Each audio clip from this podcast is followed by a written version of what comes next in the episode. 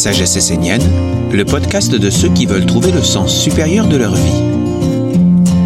Émission numéro 18, L'enseignement de Jésus l'Essénien, deuxième chapitre. Bonjour chers auditeurs, nous sommes heureux de vous retrouver sur notre chaîne de podcast intitulée Sagesse essénienne.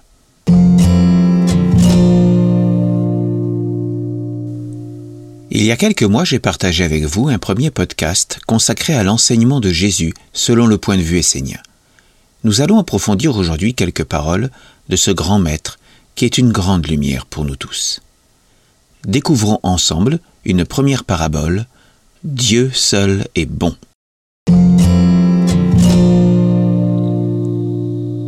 Le psaume 18 de Luc, versets 18 et 19 nous dit un notable interrogea Jésus en disant Bon maître, que me faut-il faire pour avoir en héritage la vie éternelle?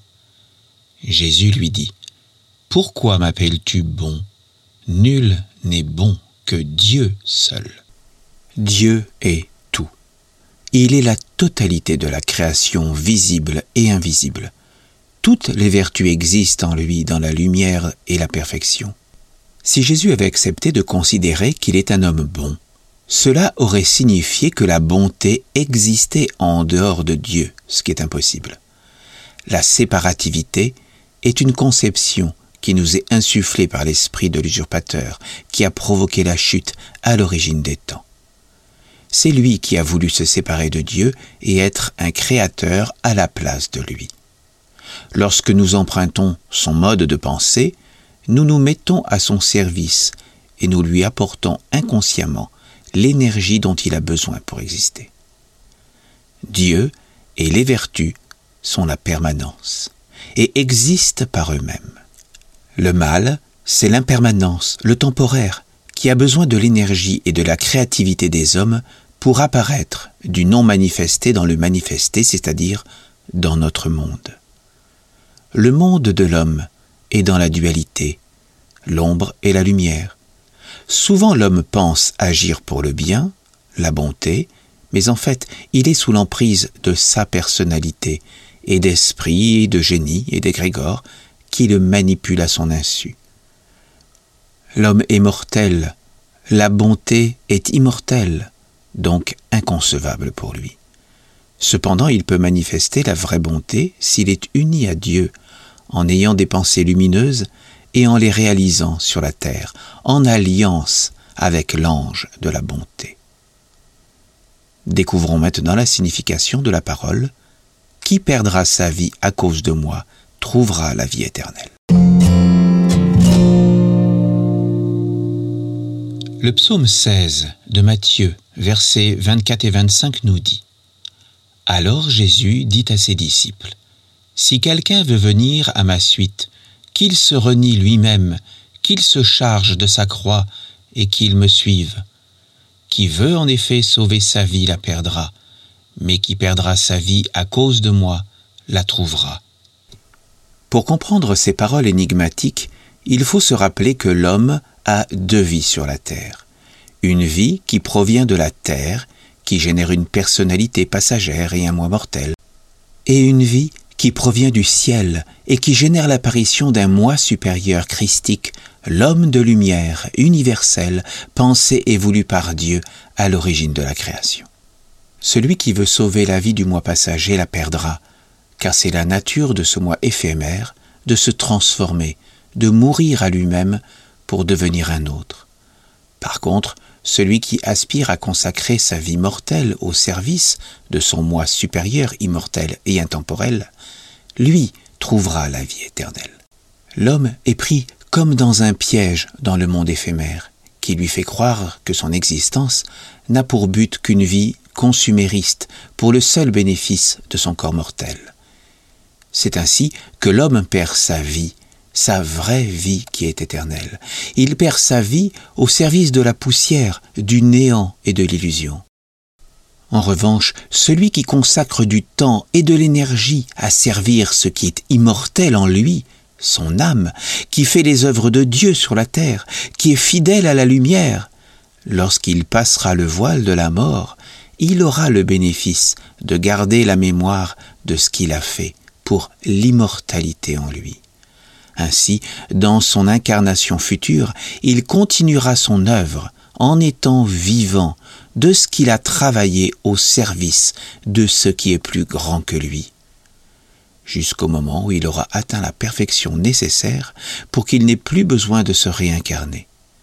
Ce sera pour lui le moment de la résurrection où sa vie se poursuivra dans le monde divin pour l'éternité. Voyons ensemble la parole Je suis le chemin, la vérité et la vie. Le psaume 14 de Jean, versets 5 à 7 nous dit Thomas lui dit Seigneur, nous ne savons pas où tu vas. Comment saurions-nous le chemin? Jésus lui dit Je suis le chemin, la vérité et la vie. Nul ne vient au Père sinon par moi. Si vous me connaissez, vous connaîtrez aussi mon Père. L'enseignement essénien contemporain nous apprend que dès le départ, cette parole de Jésus a été mal interprétée et utilisée pour causer beaucoup de mal dans l'humanité.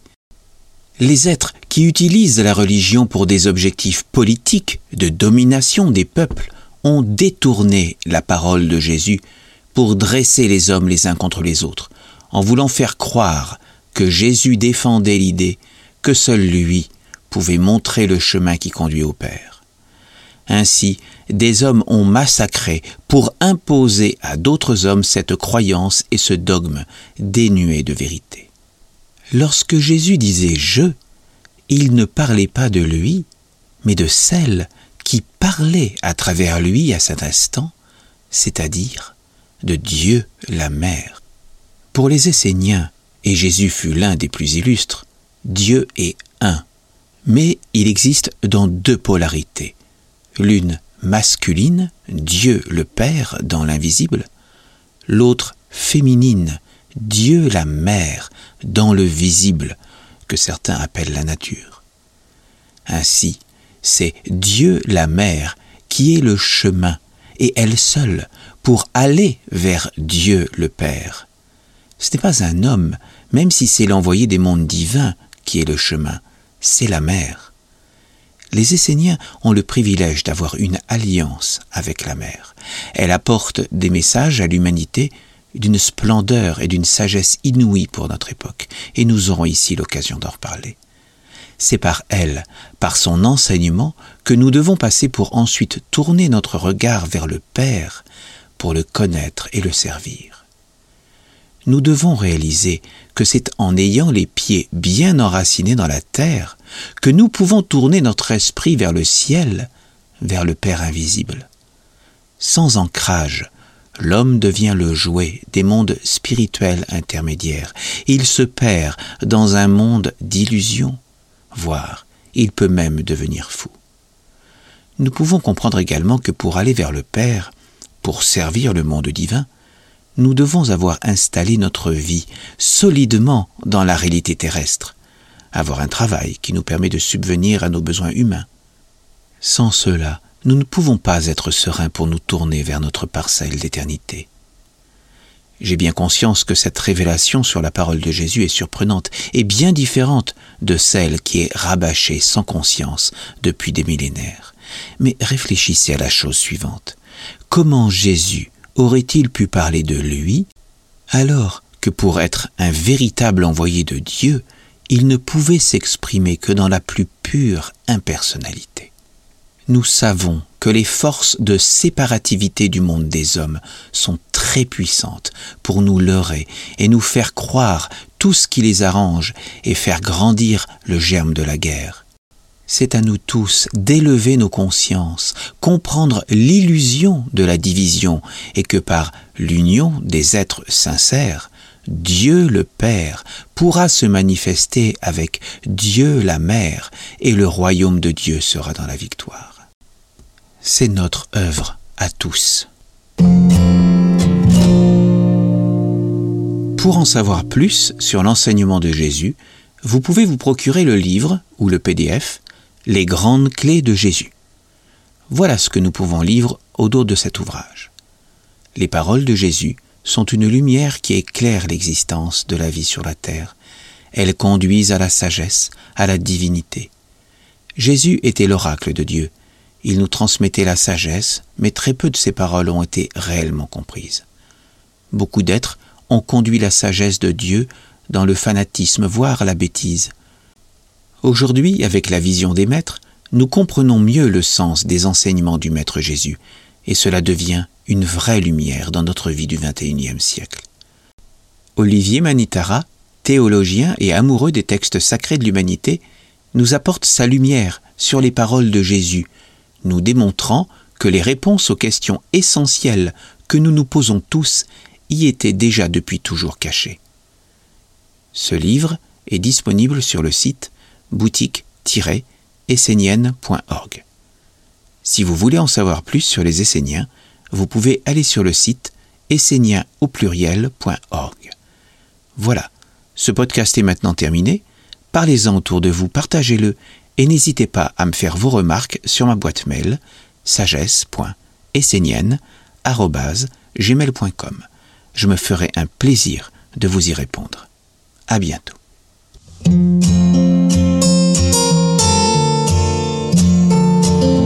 Nous espérons que ce podcast a répondu à certaines de vos questions et nous vous invitons à vous abonner à notre chaîne.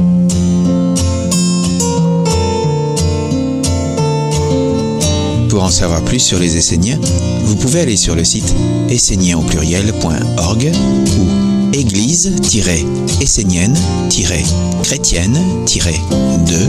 église-chrétienne-de-france.fr ou église-essénienne-chrétienne-nouvelle-aquitaine.fr.